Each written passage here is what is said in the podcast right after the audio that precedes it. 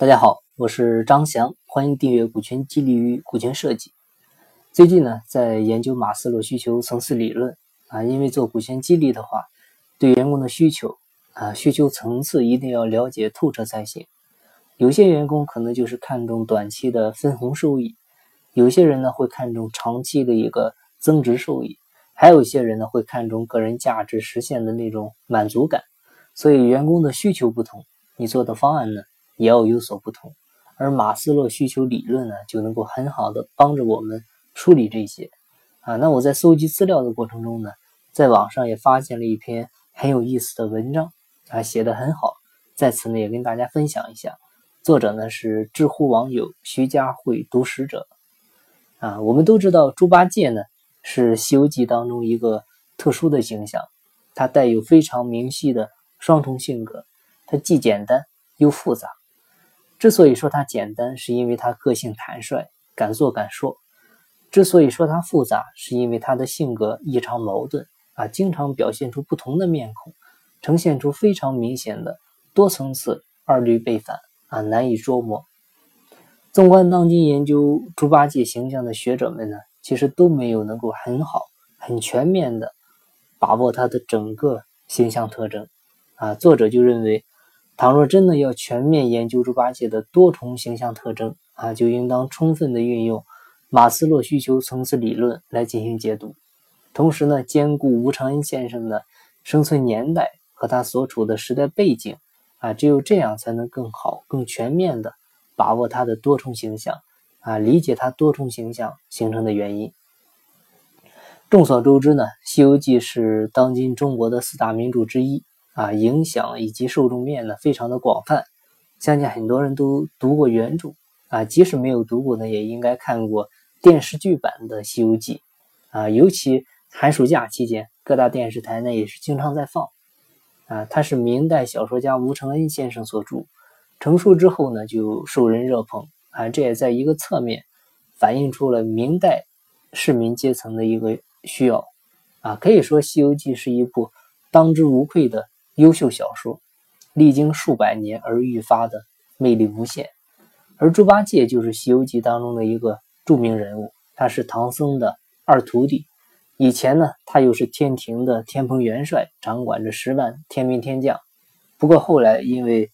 醉酒啊，调戏了嫦娥仙子，被贬下凡间，错投了猪胎。啊，他是《西游记》当中呢最有喜剧色彩的人物。他的一言一行都无时无刻不在为《西游记》增光添彩啊！他是有很多亮点啊，也是众人戏谑的对象。但是在这背后呢，他又有着很心酸的过往啊，与很矛盾的心底啊，是这样的一个双重形象。那综合马斯洛需求层次理论来看呢，从生理需求、安全需求、尊重需求三个角度，对猪对猪八戒的形象呢。进行分析，我们就能够看出猪八戒的身上呢，其实有着很强的悲剧性的色彩。马斯洛啊，在他的需求层次理论中呢，提出人类需求像阶梯一样，由低到高，按层次呢分为五种，分别是生理需求、安全需求、社交需求、尊重需求和自我实现需求。啊，当人的某一级需要。得到最低限度的满足以后，才会追求高一级的需要，啊，如此呢，逐级上升，成为推动人继续努力的内在动力。那在《西游记》当中呢，猪八戒的形象呢就是多重的，像在师徒队伍里，首先尊重需要呢得不到满足，啊，有时候就连最基本的生存需要和安全需要都遭受着侵犯，啊，但是他却总是用嬉笑怒骂的方式。来宣泄自我的不满，憨态可掬的笑容里呢，其实包藏了无尽的心酸。啊，作者呢认为，研究猪八戒就是研究我们自己啊，具有着很强的理论和现实意义。啊，读过《西游记》原著和看过《西游记》电视剧的人呢，都能发现，猪八戒呢是有很多的负面形象的。啊，我们先看第一点呢，就是生理需要的缺失。啊，贪吃、贪睡、贪财，啊，猪八戒的肚子很大哈，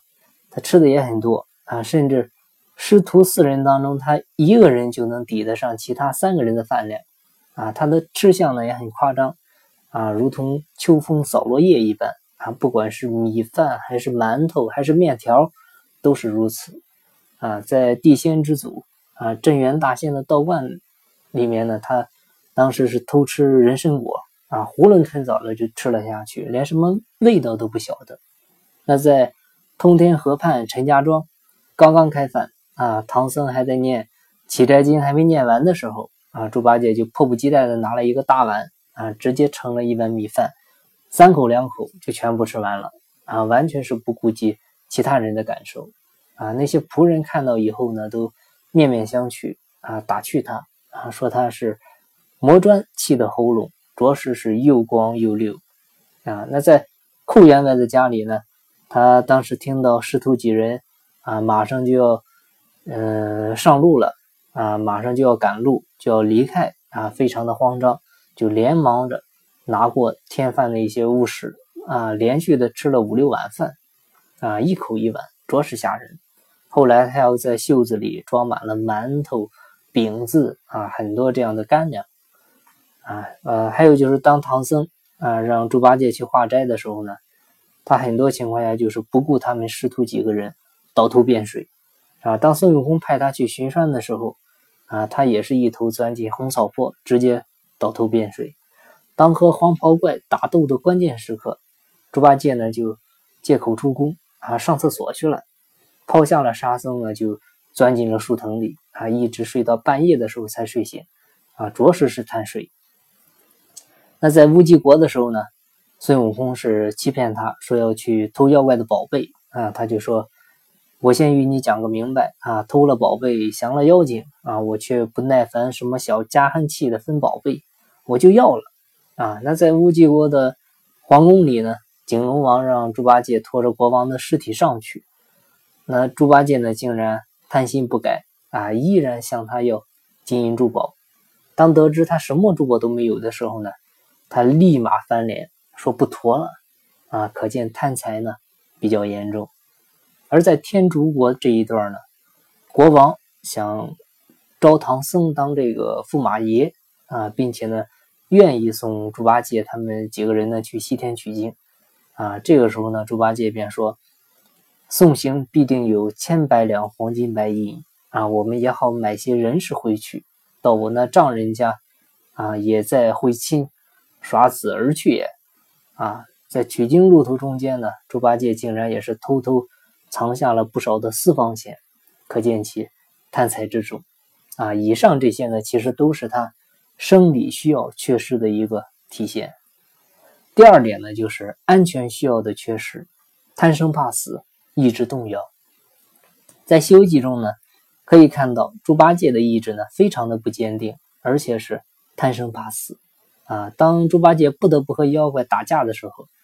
他并不是硬拼啊，一般。都是拖着九齿钉耙啊，转身就逃。在很多章节里呢，都有猪八戒一遇到妖怪就战战兢兢、不能自已啊，甚至呢还趴在地上啊，用嘴去拱土啊，身在地下啊，就像钉子一样。后来在和这个狮魔王交战的时候，这个狮魔王呢现了原形来吃他啊，他就急忙是往草丛里钻啊。当看到孙悟空啊被妖怪。吞进肚子里以后呢，啊，也是一直埋怨孙悟空说：“这个弼马温啊，不识进退，那妖怪来吃你，你如何不走，反去迎他？啊，这一口吞入肚中，今日还是个和尚，明日就是个大公爷。啊，大公的意思就是大便啊，这也充分说明了他贪生怕死的一面。而且在《西游记》中呢，几乎每一个章节中，一遇到困难或者产生分歧的时候，猪八戒呢总是第一个。叫嚣着分行李、分盘缠，回高老庄啊，表现相当积极。那对于如何解决困难呢，却没有正主意啊。这些其实都能看出猪八戒呢意志不坚定，随时准备散伙走人。那第三点就是爱的缺失啊，贪图美色，好色不淫啊。在《西游记》当中呢，可以发现猪八戒是非常的好色啊。当他在天庭的时候呢，他就常常戏弄嫦娥仙子，啊，到后来他被玉帝贬到凡间啊，他就与栾二姐成婚。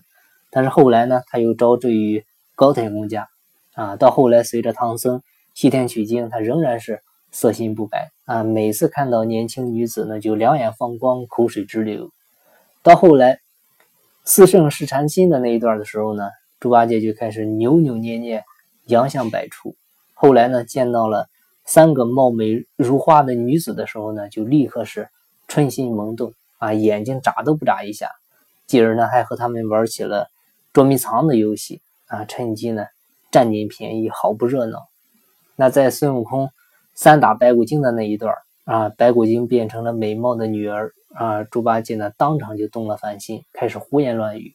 后来他看到七个蜘蛛精在河里洗澡嬉戏啊，他就偷偷的变成鲶鱼啊，在他们身下游来游去，趁机偷看。啊，在天竺国当中呢，嫦娥下凡收取玉兔，猪八戒呢仍然是想要占嫦娥的便宜啊。这些其实都说明了猪八戒贪图美色，好色不已啊。第四点就是尊重需要的一个缺失啊，就是自私自利啊。其实基于猪八戒极度的缺乏被尊重，所以呢他会非常的自私自利，一般事情呢都只会想到他自己啊。无论是碰到安全威胁还是吃饭问题啊，他总是首先关心的是自己。每次在危难关头啊，众人在商议计谋的时候呢，他总是火上浇油的来一句啊，敌人是如何如何的强大啊，干脆分行李算了啊，类似这样的悲观沮丧的话。他非常自私啊，每次碰到有关利益纠葛的时候呢，总是深陷其中，企图从中渔利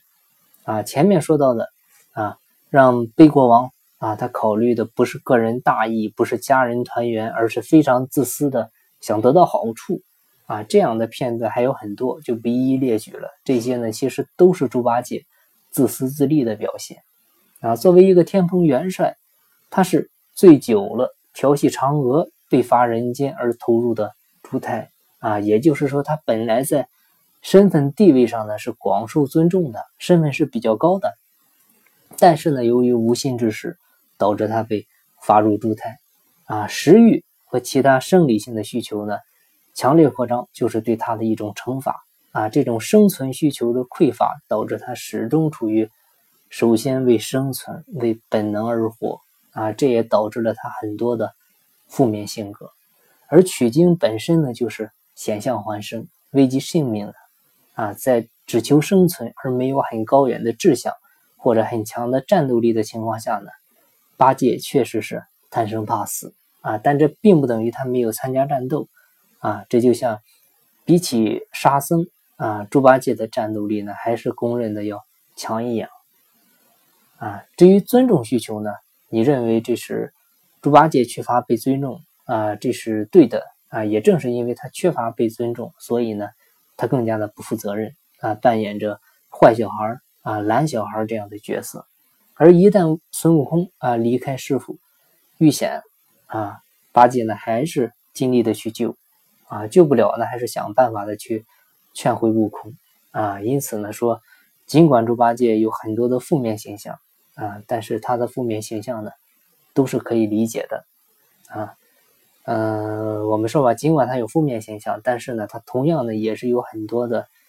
正面形象的啊，也是有很多优点的啊。首先呢，就是勤劳朴实啊。猪八戒是非常的勤劳和朴实的啊。你像在高老庄的时候啊，他替老丈人啊扫地、通沟、搬砖、运瓦、筑土、打墙、耕田、耙地、种麦、插秧，创家立业啊。那在招亲的时候呢，他耕田耙地不用牛具啊，收割田禾呢不用刀杖。这些其实都显示了猪八戒勤劳朴实的一个优良性格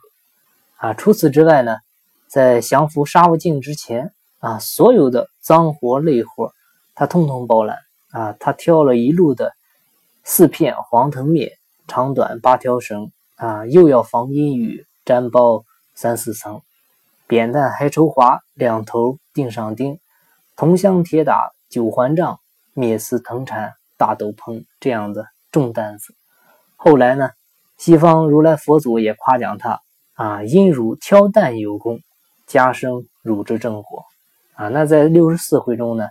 他用自己的九齿钉耙搂开了八百里的荆棘岭，很多孙悟空不愿意干的活啊，猪八戒都包揽了下来啊，包括背尸体啊、引妖怪出来等等啊，这些都充分说明了猪八戒勤劳朴实的一个良好形象啊。第二点呢，就是有勇有谋啊，猪八戒的正面形象呢，还包括。有勇有谋啊！猪八戒在和妖怪作战的时候呢，总是奋力拼杀啊。倘若妖怪打不过他呢，他通常就是一耙处死啊。在《西游记》当中，我们可以看到，几乎每次孙悟空和妖怪打斗的时候呢，都会带上猪八戒啊。你像黄风洞打死虎先锋，流沙河大战沙悟净啊，火云洞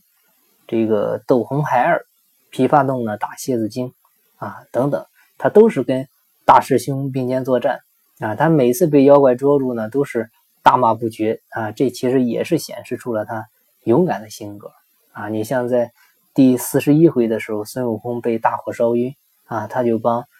这个孙悟空按摩啊、揉擦啊。四十八回的时候，这个呃，魔弄寒风飘大雪，僧思拜佛屡层冰啊，他就用稻草把马的蹄子啊给包住，防止打滑啊。第三十一回的时候，这个猪八戒一击猴王，孙行者掷降妖怪，啊，猪八戒呢就用激将法啊激孙悟空去救了师傅，啊，后来的狮子精变成唐僧，啊，使这个孙悟空没法辨认真假，那猪八戒呢就轻轻的在孙悟空耳边说，只要师傅念经啊，就能发现真假，啊，这些其实都充分说明了猪八戒是有勇有谋的一面，啊，第三点呢就是社交能力强。啊，在《西游记》当中呢，我们可以很容易的发现猪八戒的社交能力是很强的啊。你像在第二十六回，猪八戒呢当时正在呃医术之时呢，还愚弄福、禄、寿三星是奴才啊，并且给他们诠释了加官进禄、翻番是福、回头望福、四时吉庆这样的真实意蕴啊。第六十八回的时候呢，猪八戒瞧不起所谓的礼仪啊，戏谑太监们不修。啊，这反了阴阳的啊！他二位老妈妈不叫他做婆婆奶奶，倒叫他做公公啊！等等这样的话，这些都充分说明了他社交强，还有就是幽默的特征啊！看过《西游记》的人总会有一个印象，猪八戒对唐僧呢是毕恭毕敬的啊，总是师傅师傅的叫个不停，而且对孙悟空呢也是猴哥啊、大师兄的叫来叫去啊。对于菩萨和仙女呢也是。姐姐姐姐的叫啊，那用现代人的眼光来看呢，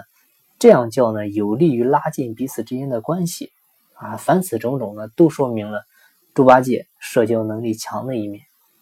那下面呢，我们就从马斯洛需求层次理论呢来分析一下猪八戒他的矛盾形象形成的原因啊。那根据马斯洛需求层次理论来分析呢，猪八戒之所以会出现多重的矛盾形象呢，也是情有可原的。啊，首先从生理需求来看，猪八戒的生理需求呢，就是吃、睡，还有就是女色啊。但是从《西游记》当中呢，我们可以很容易的看到，他的这种需要呢，根本是无法得到满足的啊，或者是根本不会有人去在乎他的这种需求啊。而这种需要呢，是猪八戒需要的啊，就算是对一个正常不过的普通人来说，也是最低标准啊。我们在。猪八戒的负面形象当中呢，也说到过，猪八戒为了满足他的种种生理需求，不断抗争的过程啊。但是基于取经路途艰辛啊，这种最低需求呢，也很难得到满足啊。因此，猪八戒才会出现种种的负面情绪啊，动不动就说分行李啊、打退堂鼓这样的丧气话啊。猪八戒呢是猪的化身，所以饭量呢出奇大啊。这在猪八戒的出场中呢就有个介绍。因为取经路途艰辛，啊，百里路没有人家都有可能，所以他们师徒很容易就会挨饿受冻，啊，猪八戒呢，由于吃的多，啊，当然饿的也快，所以呢就更难坚持，而且呢他也比较嗜睡，啊，天天希望能睡个好觉，啊，不过由于路途艰辛，他们经常是露宿荒野，啊，忍饥挨饿，啊，遇到下雨呢也得在树林里睡觉。还得随时保证师傅的安全啊。即便是到别人家借宿，那猪八戒呢也得是经常的啊起床给师傅端茶倒水啊，所以辛苦呢自不必说。至于女色就更不可能了，出家人最忌讳的就是沾染女色，而且呢唐僧非常的正派，见不得女色。那孙悟空和沙僧就不用考虑了啊。因此呢，猪八戒每次有此想法的时候呢，唐僧和孙悟空都会大骂他，所以猪八戒呢非常的辛苦。所以说，猪八戒的生理需求基于以上原因呢，不可能得到满足啊，所以他才会一直的耿耿于怀，一遇到困难立刻就提出散伙。啊，这也是符合马斯洛需求层次中的生理需求啊。其次呢，从安全需求来看，猪八戒呢依然是感受不到安全感的存在啊。他原本是天蓬元帅啊，执掌十万天兵天将，安全自不必说，而且他的法力呢也很高强，地位呢也不一般，因此在天上的生活呢他是无忧无虑的啊。但是，一投胎到地下之后呢，不仅容貌变得奇丑无比。啊，甚至法力和行动呢，都比以前虚弱了很多，连一个妖怪都打不过。啊，取经之路遥遥无期，群魔横行啊，因此猪八戒的安全呢，很难得到保障。而且呢，每次孙悟空出去抓妖怪，都会带上猪八戒啊，猪八戒也打不过那些妖怪。一旦孙悟空不敌妖怪呢，就会丢下猪八戒，自己呢脱身而去。那妖怪呢，就会。抓住猪八戒，准备呢做下酒菜啊！这个对猪八戒呢，其实是一次很大的打击啊！有的时候呢，孙悟空独自出去抓妖怪的时候呢，猪八戒呢就会守护在唐僧身边啊，老老实实的不能离开。但是即使这样呢，他也没能够阻止妖怪掳走师傅啊，甚至连他也被一起掳走啊，准备清蒸红烧啊！所以猪八戒呢，整日是惶惶不安的。啊，是生活在恐惧当中，啊，这个跟他在天庭和高老庄的生活呢是截然不同的啊，他的安全呢没有一丝保障，所以猪八戒才会出现矛盾的形象啊。再次呢，就是从社交需求和尊重需求来看啊，猪八戒呢依然是比较可悲的。你看，在取经这样的环境下，社交需求几乎不用考虑啊，因为。猪八戒的外貌就注定了他社交是非常的困难啊，所以每次他一出头准备去讨要斋饭啊，准备借宿的时候啊，总是会把主人家吓得连连后退。这个时候，唐僧呢都会说上一句啊：“主人家莫怪，这些都是我的徒弟啊，等等。”因此呢，社交方面都是唐僧本人亲自出马，而且他们一直赶路，几乎不会遇到熟人，都是萍水相逢。啊，所以猪八戒呢几乎没有机会进行像样的社交，因此猪八戒的社交需要呢不可能得到满足。那再看尊重需求，啊，纵观整个《西游记》，我们发现，除了沙僧偶尔会喊猪八戒一两句二师兄外，几乎是没人尊重他。唐僧是直接喊八戒，而且呢，啊还叫悟能啊，这个法号的意思就是让猪八戒聪明一些，寓意就是他很钝。啊，孙悟空呢都是直接喊呆子啊，而且很多时候呢都是强迫猪八戒去做很多他不想做的事啊。你比如猪八戒呢不愿意孙悟空这个的时候呢，就会采用威胁的手段来强迫他去做。你比如揪耳朵啊，拿金箍棒做事要打他等等啊。除此之外呢，孙悟空还是经常是当众的训斥奚落他。啊，唐僧师徒三人呢，也是联合起来奚落他。啊，猪八戒在师徒中间虽然是二师兄，但是呢，没有人真正的尊重过他，都是拿他当随从和下人使唤，所以猪八戒的尊重需要也没办法得到满足。啊，长期是郁积心中。啊，以上呢是用马斯洛需求的层次分析的猪八戒负面形象产生的原因。啊，也就是猪八戒在。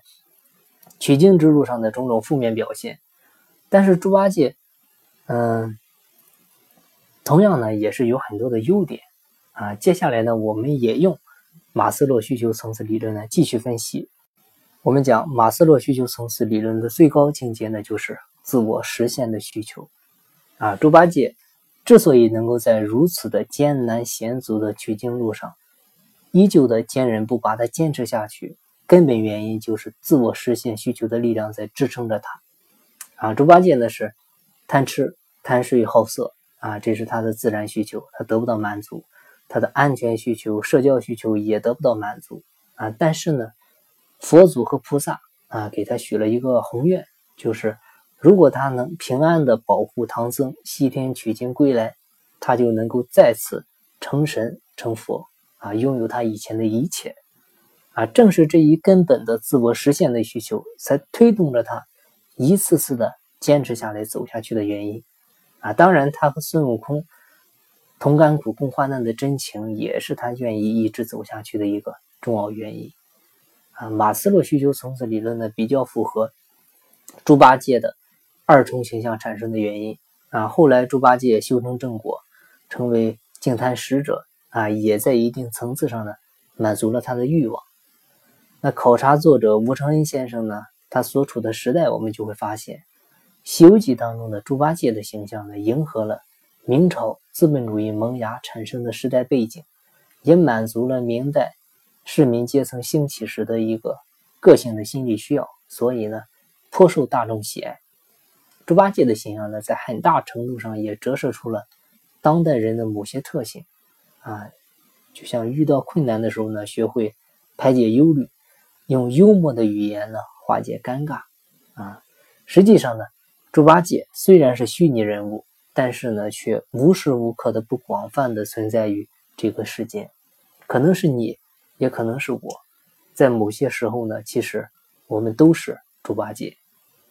好，今天呢就为大家分享这篇文章，感谢您的聆听。如果你有股权激励、股权设计方面的问题，欢迎加我微信，咱们再深入沟通。我的微信号是三二八六三四九六幺。金不在西天，金在路上。我是张翔，下期再见，拜拜。